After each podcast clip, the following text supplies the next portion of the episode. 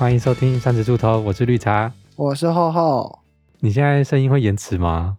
不会，可是你刚刚犹豫了零点五秒。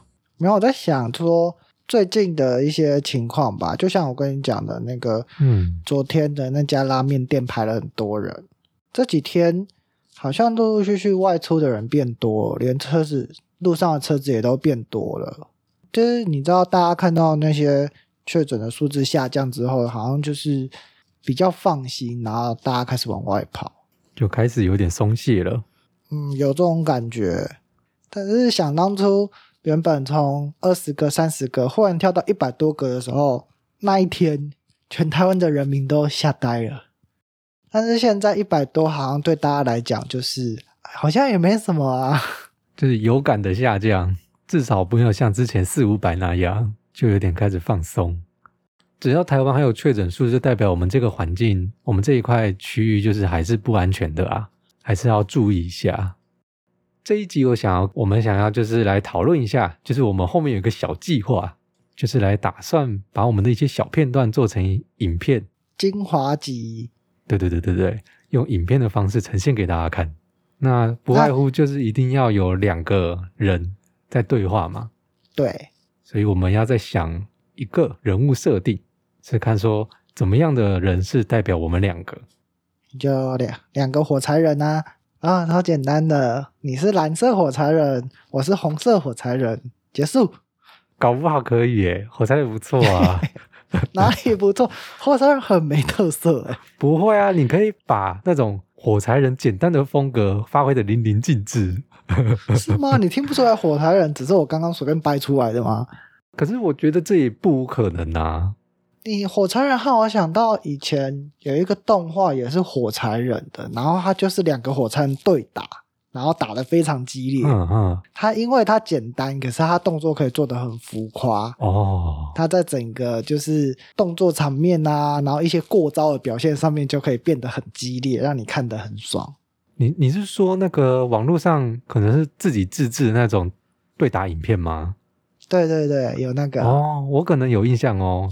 但我觉得，如果要做比较让人印象深刻的话，还是需要有一些人物设计，因为火柴人没有个性，然后他也没有很具体的特征，哦，对，他在情绪上面会不好表现之外，你也没有办法直接联想到是哪一个创作者，因为他就长那样。哦，那个不会是那一个创作者的代表作的感觉。对，所以他在形象上面太没有特色跟记忆点了。像很多插画家画的图，会吸引大家注意力，都是第一个就是可爱嘛，然后呃表情丰富，或者是他很有个人特色，那大家就会特别喜欢。那你不觉得你你提什么爱我都觉得 OK 吗？屁啦，你 OK 我不行。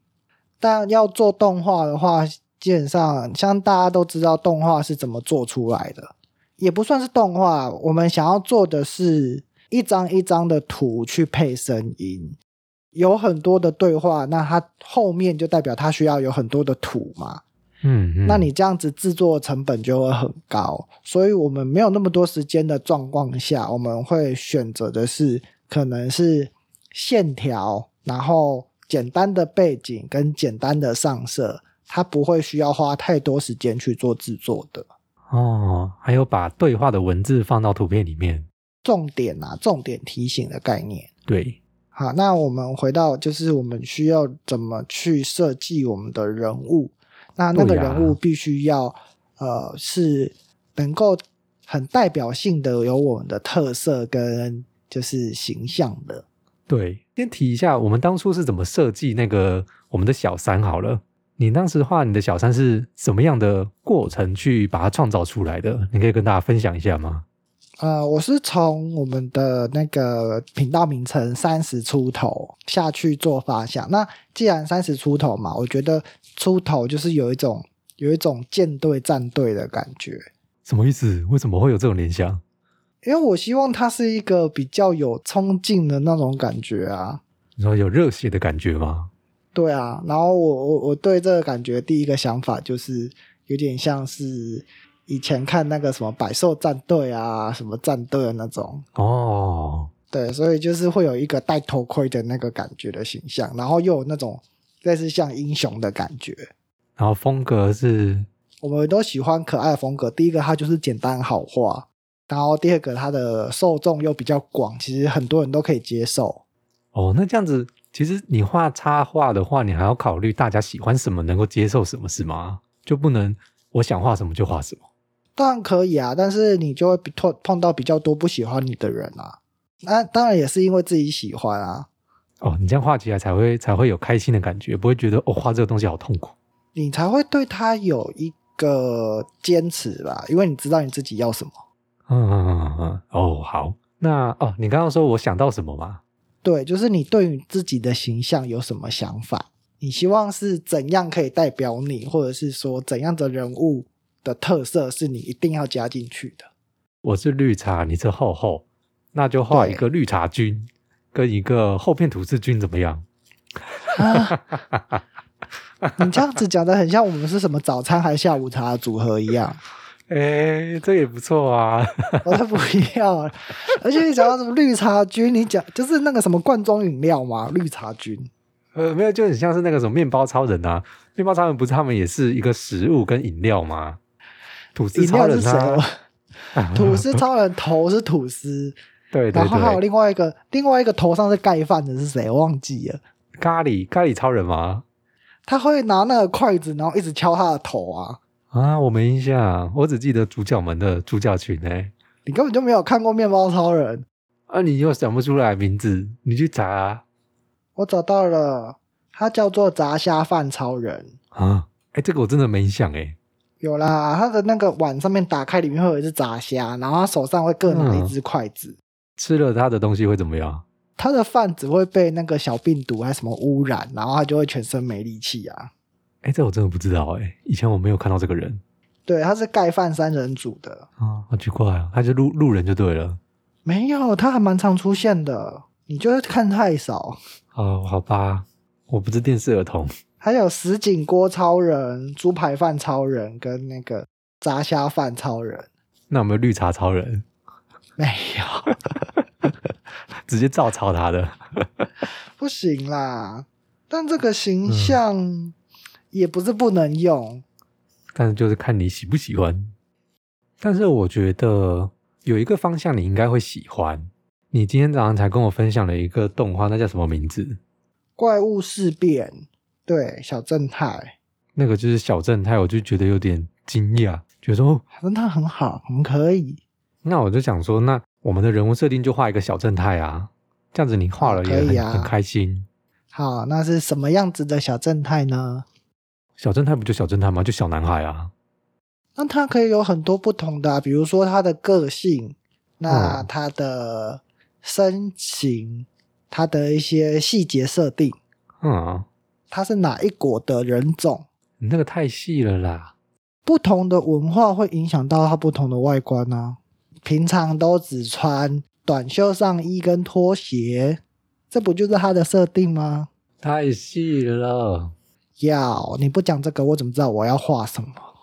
你一定要跟我讲仔细，不然他在我的脑海里就只是一个火柴人。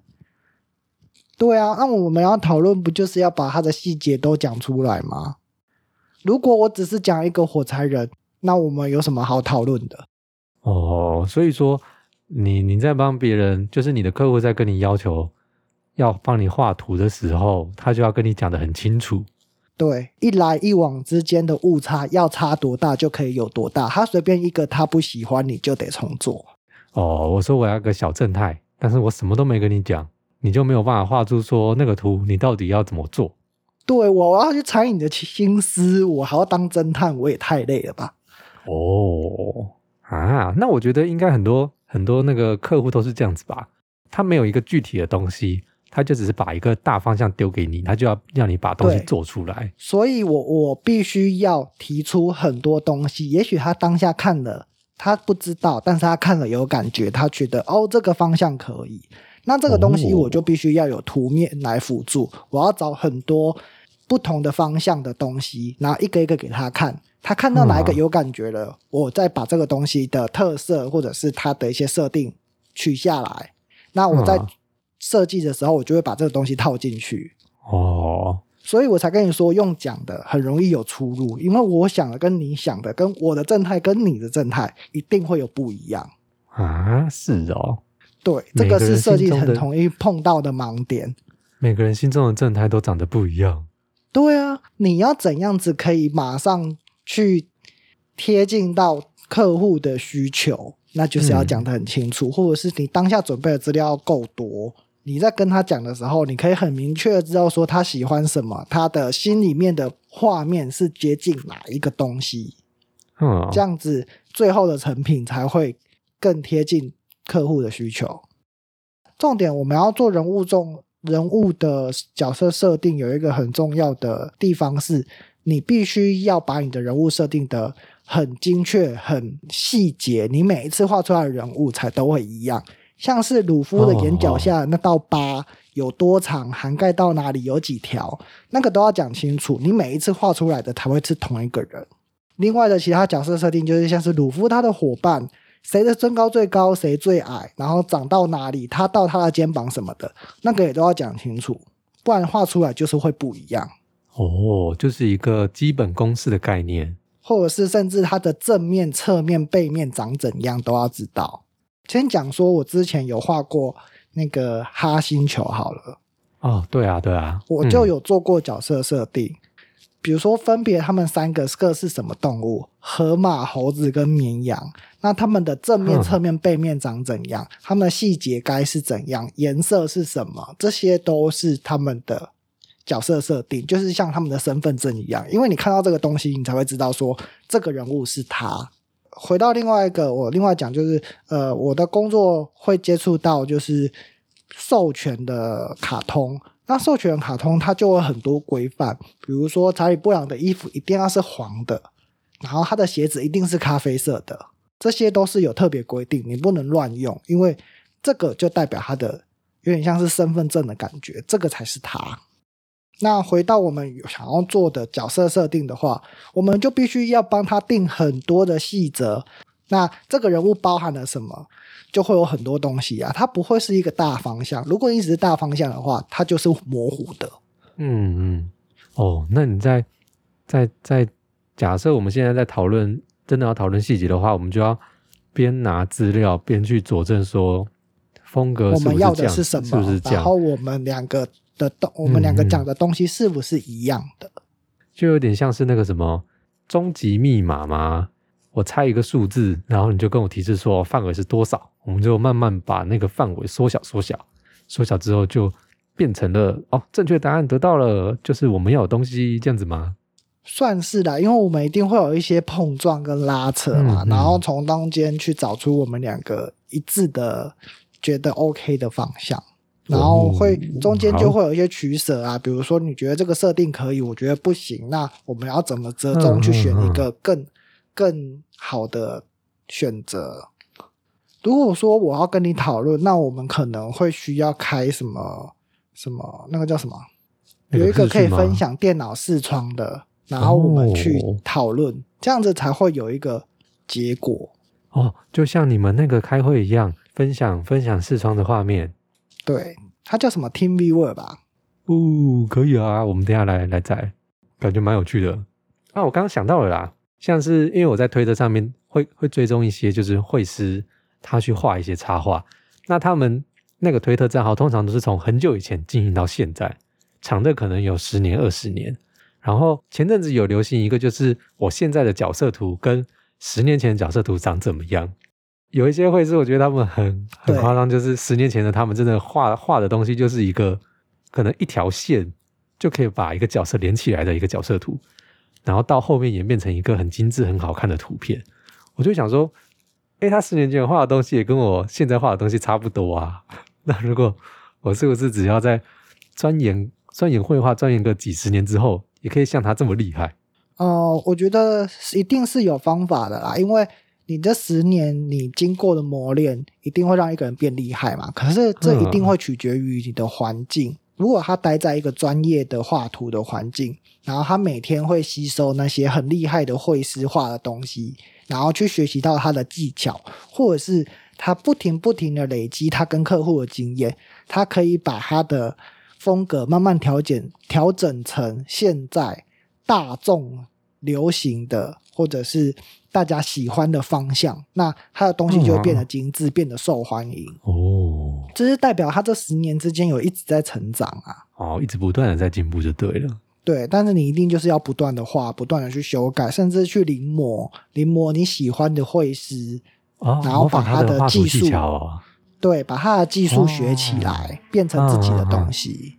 好，因为我会比较推荐，就是一样是简单的线条，不用填满背景色什么的，因为那个在做过场或者是其他的变化的时候，你会找自己麻烦，不，你需要额外下很多功夫，因为你嗯常常在做分镜，然后再做一些切换、拉近、拉远的时候，你会因为场景你加了场景而要去考虑的因素变很多。比如说你转过去之后，哎，你的墙，你的嗯墙可能变得不一样的颜色，你那个感觉就会很奇怪。所以我觉得哦背景可以简单就好，不用到不用加进去，甚至可以没有。那你就是着重在人物的线条就好了。对啊，对啊，然后跟简单的上色，所以简单的上色的话，就像是一些色块填色就好，它甚至不需要阴影。可能就是那种连我用小小画家都可以用那个油漆桶把它填满填满那样就好了。就是那种那个油漆桶倒下去的那种感觉，啊对，它就是简单的填色。呃，我们就可以把整个画面的张力放在角色表情的情绪上，因为我们虽然说是 podcast，但是你讲话有时候还是会缺少一些画面的想象。比如说，我现在觉得很生气，那我的脸到底是多生气？我的脸很臭，我的脸到底有多臭？这个时候就可以借由这个哦角色的表情，让大家把那个情绪很真实的表现出来。那这样子，请大家期待我们的我们的后面作品喽。好哦、那大家就自己想象啦。但是之后会长怎样，我不保证。那我们今天节目就先进行到这边，喜欢的话，请帮我们按一下订阅及分享。我们下次再见，拜拜拜